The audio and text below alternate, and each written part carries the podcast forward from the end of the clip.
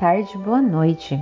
Eu sou a Nara Lacevicius e você está ouvindo Crisálida de Ar, um podcast sobre literatura e o que mais der na telha. O episódio de hoje é sobre um romance super denso e difícil. Eu lutei com o livro em vários momentos, sabe como é? E muito, muito engenhoso. Eu vou falar do Não Se Pode Morar nos Olhos de um Gato, da escritora portuguesa Ana Margarida de Carvalho. Eu já vou avisar que vou dar um spoiler lá pelo meio do episódio, mas se você é do tipo de pessoa que se importa com spoiler, fica tranquilo e vai ouvindo que quando chegar a hora eu solto a sirene, combinado? Também vou falar de algumas coisas um pouco difíceis que podem dar gatilho em algumas pessoas, né? Vou falar de violência sexual. Então eu também vou avisar quando for o momento, tá bom? Vamos começar.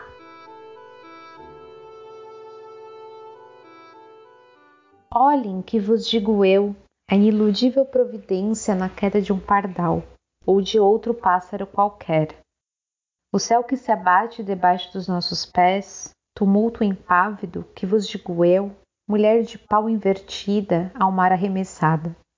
Olhem os meus peitos rasos de donzela por entre um rasgão nas vestes, molho de trapos insuflados.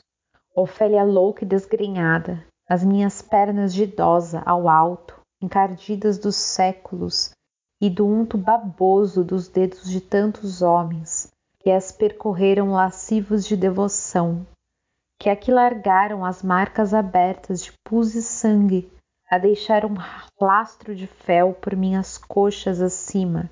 Olhem que vos digo eu, o último olhar lânguido que lhes deito moribundo.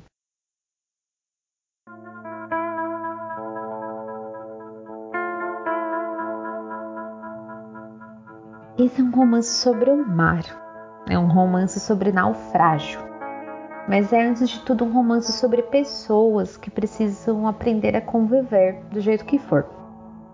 Lembra do primeiro episódio que comentei O Filho de Mil Homens, do Walter Ugumãe? Eu me apoiei para refletir sobre aquele livro no texto Como Viver Junto, do Roland Barthes. Não se pode morar nos olhos de um gato torna essa questão ainda mais complexa. São oito pessoas que sobrevivem ao naufrágio de um navio negreiro clandestino. A história se passa após 1850, quando houve formalmente a abolição do tráfico de escravizados para o Brasil a autora coloca em jogo antagonismos evidentes, como um escravizado e um capitão do mato juntos, tentando sobreviver. Mas, conforme a gente lê, dá para perceber que é bem mais complicado do que isso. Os atritos podem surgir de lugares variados por motivos diversos, e é nisso que entra a maestria da narrativa. Ana Margarida constrói um romance embalado pelo mar, em que às vezes recuamos e nisso vamos descobrir a vida anterior ao naufrágio de cada uma das personagens e às vezes avançamos em uma luta desesperada pela sobrevivência em uma praia que vai e volta conforme a maré. O trecho que li para abrir o episódio é o primeiro parágrafo do livro, e quem narra o primeiro capítulo é uma santa de madeira que estava no navio que irá naufragar uma santa desbocada, debochada, sem fé, como podemos perceber neste trecho. E agora o dono das galinhas, que espera de mim a justiça, também se pode chamar retaliação, é uma questão de perspectiva. E quem me dera a mim livrar-me da auréola. O raio da tempestade não foi criado para alumiar, mas para atiçar. Que Deus é este que ninguém entende? Se os deuses não dormem, por que os sonham os homens? Sabe aquele verso Nenhum Homem é uma Ilha, do poeta inglês John Donne? Aqui temos oito pessoas que estão em uma ilha e, por menos que queiram, entendem que não podem se isolar. Não existe chance nenhuma sem o apoio do outro. Tudo que nós tem é nós, já cantou Emicida. O verso do John Donne, na verdade, é o início de uma meditação do poeta, que continua assim: Todo homem é um pedaço do continente, uma parte da terra firme.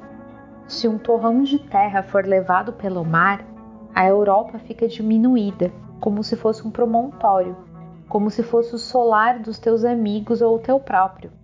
A morte de qualquer homem me diminui, porque sou parte do gênero humano.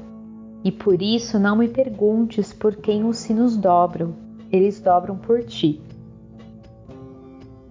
Além do escravizado e do capataz, nós conhecemos também Teresa, uma fidalga, e sua filha Emina, que está grávida, além de José, o criado do capataz, o estudante Núncio e o padre Marcolino. Eu não vou nesse episódio adentrar a vida de cada um deles, mas apenas alguns momentos que me chamaram mais a atenção. Até porque é um livro bem difícil para o leitor organizar uma linha de pensamento, sabe? Eu demoraria horas para fazer isso. Uma das grandes forças dessa narrativa é como ela constrói a relação entre pessoas e animais. Isso começa já em uma das advertências que abrem o livro. Nenhum animal foi maltratado durante a escrita deste romance. Na história, porém, é outra coisa. Há passagens que dilaceram a gente, como a morte da baleia no Vidas Secas. Vou ler um fragmento que me marcou profundamente. É uma cena em que Brísida, a mãe do padre Marcolino, é encurralada por um bando de lobos quando está grávida dele e precisa tomar uma decisão.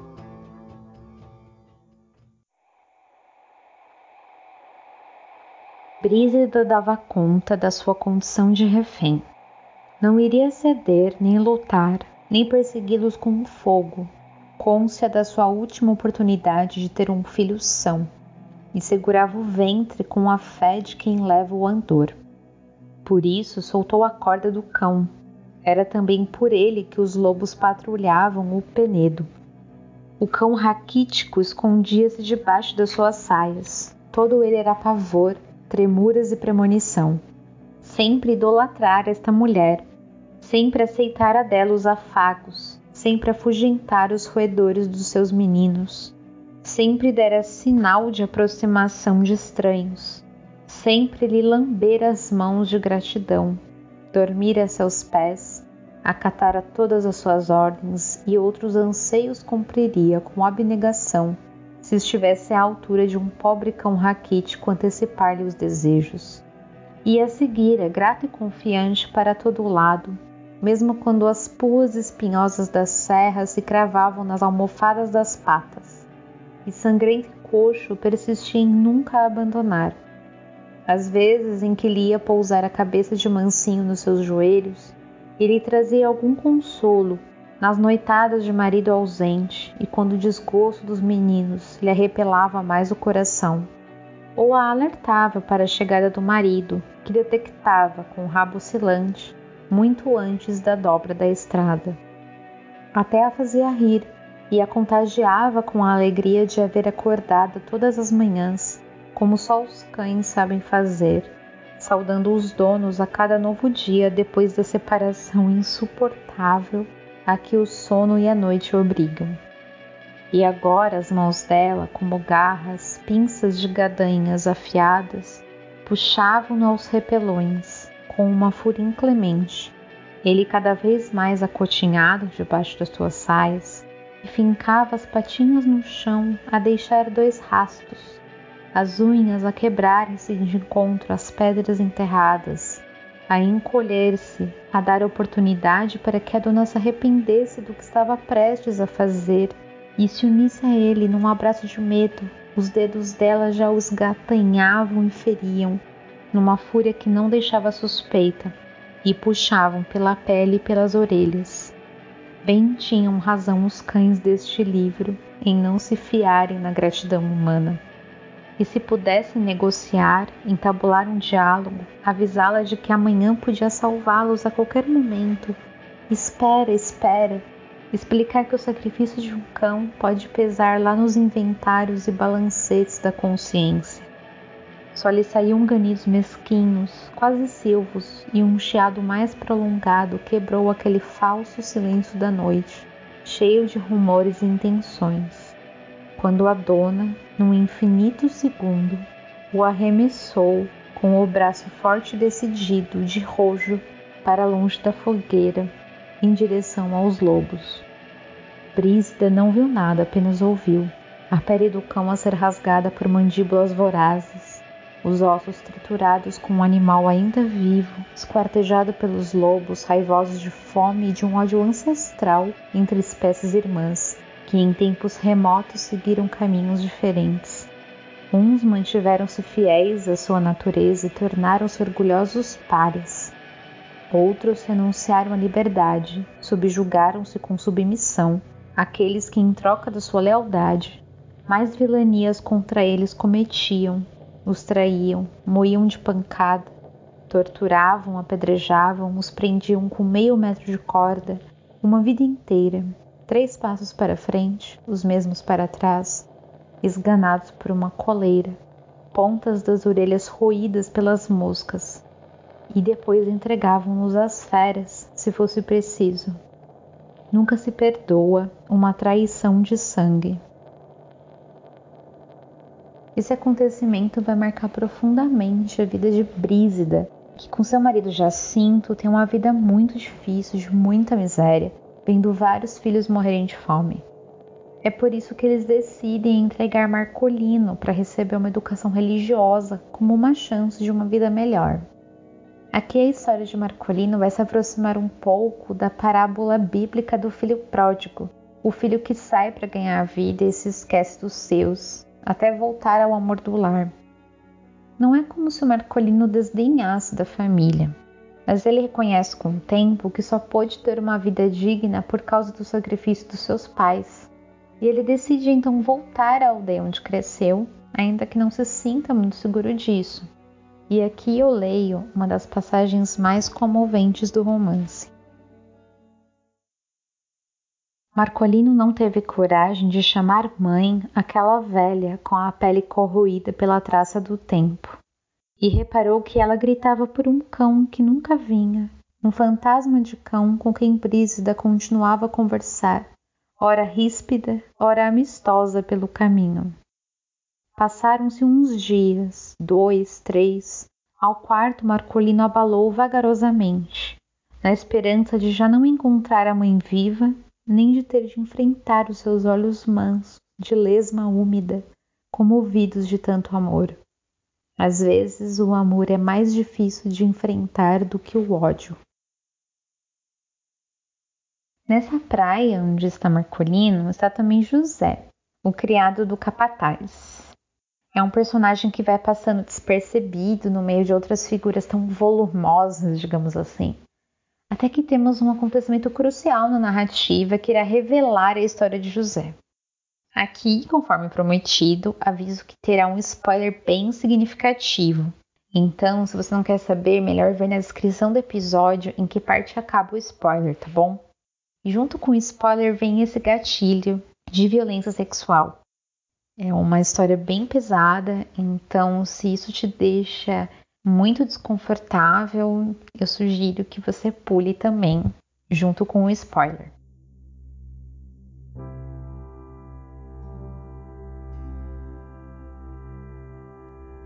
Imagine essa situação: oito pessoas naufragadas em uma praia que não é bem praia, dependendo de uma caverna cheia de rochas pontiagudas para se abrigar do mar. É uma condição bem precária de vida e vai ser esse o tom durante todo o romance. Ana Margarida consegue transmitir muito bem esse senso de urgência, o desespero das personagens, a incerteza, o medo, a desconfiança.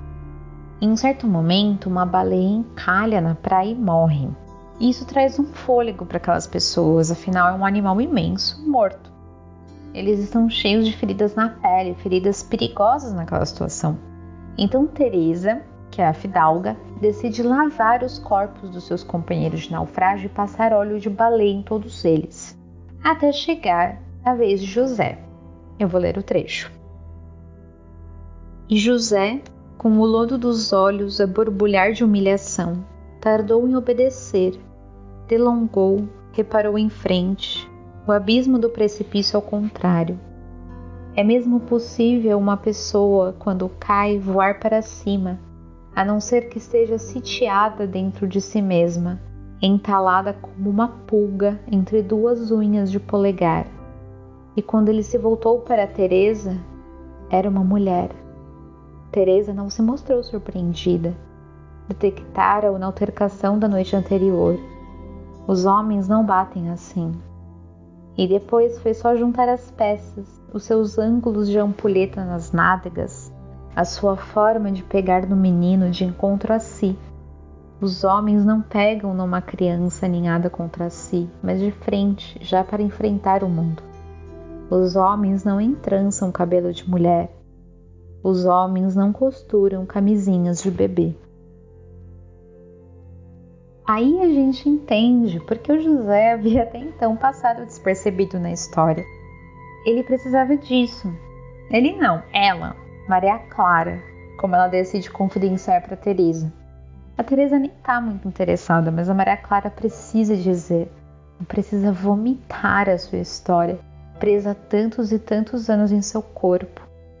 Seus primeiros anos de vida foram junto da irmã mais velha, que acaba assumindo o papel de mãe.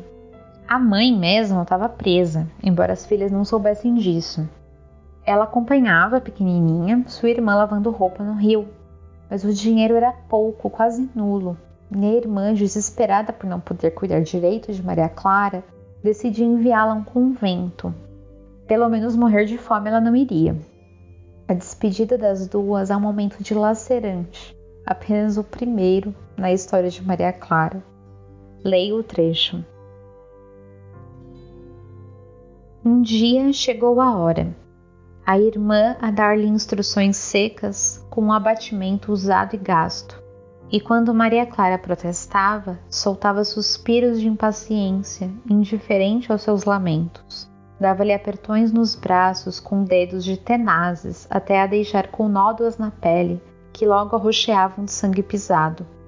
Maria Clara, empurrada pela irmã para dentro do convento, com roupa nova e cabelo apanhado numa trança que a irmã alisou com um cuspo e visco de lesmas. A mesma freira da outra vez analisou-a, também ela com dedos de tenazes lhe dava apertões. Quando ela ensaiava um choro, confiscou-lhe o enxoval e farejou-lhe os recantos do corpo, intrigada com aquele seu cheiro a lodo de rio. Pelo sim, pelo não, benzeu-se franziu os lábios em preces tementes. O último olhar à irmã, do outro lado do gradão, já não era digna sequer de o transpor. Os olhos dela tão embaciados, tão embranquecidos, que nem as pupilas e a íris se distinguiam. Olhos de cega por exaustão, que não se despiam, apenas confirmavam que a menina ficava entregue, arrumada naquele espaço sagrado, onde só havia arestas ou pedra polida e cheiro a vela. Nunca mais o toque suave da água do rio, o conforto do musgo, a sinfonia dos sapos. Maria Clara tem uma vida terrível no convento. As freiras vasculham seu corpo, sempre imaginando pecados, acentuam sua inabilidade com os trabalhos reservados às mulheres. Chamam a atenção para seu corpo desajeitado, seu rosto feio. Maria Clara sente uma saudade imensa da irmã. Sente saudade de afeto, de ter seu corpo tocado com carinho, e não com os dedos religiosos a investigarem sua vagina. Ela então decide fazer uma breve fuga do convento para procurar a irmã, descobre onde ela morava, mas ingênua como ela era, ela não entende que esse lugar era um prostíbulo. Ela entra no quarto da irmã e decide esperá-la com a ansiedade dominando os seus sentidos. Aqui eu leio um longo fragmento do romance, o mais doloroso, na minha opinião. Leio com todas as palavras que Ana Margarida de Carvalho escolheu, mesmo que tantas palavras, como uma forma de respeito a dor de Maria Clara. Sentia-se em paz na antecipação do afago, longe do incenso, dos castiçais, das talhas de anjos e serafins, dos santos supliciados que a seguiam com um olhar ímpio, do estrado de grãos de bico, dos dois dedos gélidos das freiras dentro dela a investigar diligentemente, nem ela bem sabia o que o barulho da fechadura desengatilhar-se, seu coração acelerar em solavancos descompassados, a porta entreabrir-se. ela levantar-se de um pulo na urgência do encontro. Depois não sabia bem como se passara, tentou explicar a Teresa, que mantinha os olhos à altura do mar. Não sabia precisar se fora primeiro o riso escarninho atrás da porta, de gata velha com cio, se o vulto de homem que se aproximava dela na obscuridade das portadas, o que a fizera primeiro a perceber-se da cilada, ela metida dentro da toca do verme comprido e repelente, um monstro subterrâneo que atravessava o corredor por baixo do soalho, encurralava-a ali, já tateada por todo o corpo, com tentáculo de mil ventosas úmidas, a levantar-lhe a saia, a emaranhar-lhe pelas pernas acima, os colchetes a descoserem-se porque os tentáculos já serpenteavam por baixo da camisa com movimentos ondulantes, como por baixo do soalho do corredor, e ela a ser manipulada de trás para frente, do avesso, como um frango já depenado e sem cabeça, segurada pelo pescoço, e uma ligeira pressão bastava para que sufocasse e desmobilizava qualquer intento de gritar. Os seus cabelos desmanchados quase tocavam o chão, dobrada sobre si mesma, galinha decapitada, revirada pelas tenazes, ela tão leve aquelas mãos, um pau de virar carne num lume que lhe secava a garganta, a cara em brasa, frango depenado de pescoço pendente, o sangue a afluir-lhe a cabeça empurrada para baixo, a assistir aos pés calçados do homem enorme, a afastar-lhe as pernas, dobrada de bruços sobre a cama convulsa, barco em mar de tormentas, um barco bêbado e uma dor aguda afiada, o meio das pernas, seco e ardido, ficou úmido de sangue, afluente de dor que viu-a escorrer entre as pernas, misturado com um líquido branco e viscoso, quando o vulto se afastou num morro final de verme subterrâneo. E quando a porta se fechou, ela permaneceu estática, de bruços sobre a cama, pensando que se se mexesse, outros vultos dariam pela sua presença intrusa na toca do lobo. Mexia os olhos, reparava na porta, na maçaneta que agora tornava a rodar, e ela espojada a um canto, a fazer-se ela própria num trapo sujo largado no chão. E quem abria a porta era a irmã, e ela de boca bamba tentou sorrir-lhe, mas deve ter saído uma cara medonha, porque o pânico dos minutos atrás ainda não se tinha retirado do rosto. O rosto é a última coisa a ser abandonada pelo pavor. E a irmã certamente reparou-lhe na cara deformada, afogueada, boca pendente, e puxou-a com brusquidão a analisar-lhe as saias e a reparar no meio das pernas no lastro de sangue que por elas abaixo escorria. E isso, contava Maria Clara Teresa, fora muito pior, porque onde ela pedia proteção, a irmã mostrava repulsa. Onde ela esperava consolo, a irmã reagia com brusquidão. Onde ela esperava alívio para as dores, ela agravou-as ainda mais e bateu-lhe sem cuidar onde acertava, tanto, tão raivosa, não com as palmas das mãos, mas com os punhos fechados, na cabeça, no nariz, nos ombros, no sobrolho, e ela agachada no chão, a tentar proteger a cabeça dos golpes. A irmã fora de si, a arrepelar-se-lhe os cabelos, a sacudi-la, a gritar tanto com ela, coisas que ela não conseguiu ouvir, momentaneamente ensurdecida. Só via através dos seus braços cruzados o rosto irado da irmã, e continuava a desferir golpes com desvairo e ódio. Adormeceu, enrolada num dos degraus de granito, almofadado com um musgo úmido. De manhã, o rio subiu até a sua mão, o braço abandonado durante o sono. Essa evocação infantil fê-la sentir-se tão grata. Era benevolente por vocação, ávida de vida, incapaz de guardar rancores, as freiras e as vergastadas ao vulto verme subterrâneo que a dilacerara por dentro e lambuzara por fora, a mulher gorda que lhe vendera a virgindade, a mãe que a abandonara, a irmã que não a consolara até a Deus que não a protegera. E apesar do seu pecado, uma menina ajoelhada à cama de moribunda a rezar pela aceleração da sua morte. Não acreditava num Deus vingativo, antes num Deus distraído. Deus distraíra-se dela, não podia levar a mal. Acreditem, a tragédia da Maria Clara não termina aí.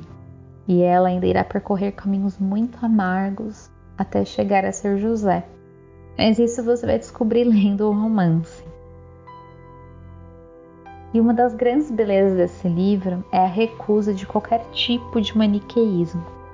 A gente descobre, por exemplo, que Teresa era de uma família de proprietários de escravos. Na história terrível dessa família, vemos uma Teresa que cresce em uma casa onde os escravos recém-chegados da travessia no Atlântico se recuperavam com tratamentos eficazes, mas horrendos, para poderem ser vendidos. A subjetividade de Teresa é moldada nesse contexto de profunda desumanização do outro, e ela se mostra em parte do romance uma figura odiosa. Mas por outro lado, consegue com seu pragmatismo ser generosa e acolhedora em certa medida, em uma situação extrema como a do naufrágio. Cito o exemplo de Teresa para reforçar uma característica fundamental do livro. Nada é simples estar no mundo é um exercício contínuo de alteridade, de se transformar pelo contato com o outro. E não digo isso como um elogio da superação das diferenças, como vemos nesses filmes, por exemplo, em que duas pessoas em posições antagônicas são obrigadas a conviver e nisso descobrem amizade. Nada é simples. A caverna onde se abrigam os oito naufragados é um cenário que vive à espreita da morte, até nascer Pancrácia, a filha que Emina estava esperando. Não é exatamente um novo começo. De novo, uma solução muito fácil, mas uma possibilidade de vida coexistindo com a morte e com o caos. Leio então um último fragmento que termina com uma frase repetida diversas vezes ao longo do romance como um mantra maldito. Excitados demais para poderem descansar e se atormentarem com a sede, não paravam de olhar para a menina, detectar pormenores, reparar quando as duas fendas dos olhinhos se descortinaram por pouco tempo. Também Emina parecia revigorada depois de um estado de quase morte. Falava muito, comentava, deliciava-se quando a pequenita lhe procurou o bico do peito. Teresa estava pensativa, perscrutava o oceano, indagava do olho horizontal da baleia. Talvez Deus se tivesse distraído, talvez o olho tivesse piscado por um segundo. Talvez Deus também deixasse cair a cabeça de vez em quando num sono inesperado e irrefreável. Maria Clara repetia-lhe na sua confiança: Não é Deus que dorme, nós é que o sonhamos. Antes de ir embora, eu queria deixar umas dicas culturais. Eu sou muito fascinada pelo mar e pela forma como as diferentes artes se relacionam com ele. Em alguns momentos da minha leitura do Não Se Pode Morar nos Olhos de um Gato, eu lembrei de um livro do Victor Hugo que li anos atrás, Os Trabalhadores do Mar. Foi um livro muito importante na minha educação literária e acho que vale muito a pena. É o Victor Hugo na sua melhor forma. E a tradução brasileira é do Machado de Assis, então é um motivo a mais para ler. Outra recomendação, tanto óbvia, mas que é muito importante para mim, é a obra musical Dorival Caymmi. Acho que nenhum artista brasileiro traduziu o mar tão bem como ele.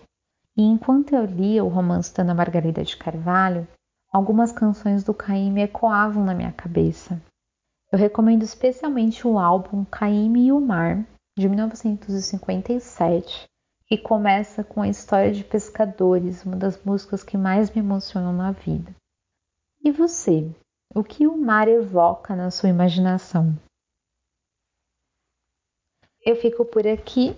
Se você gostou, compartilhe com quem você acha que vai gostar também. E a gente se encontra na próxima semana. Até logo!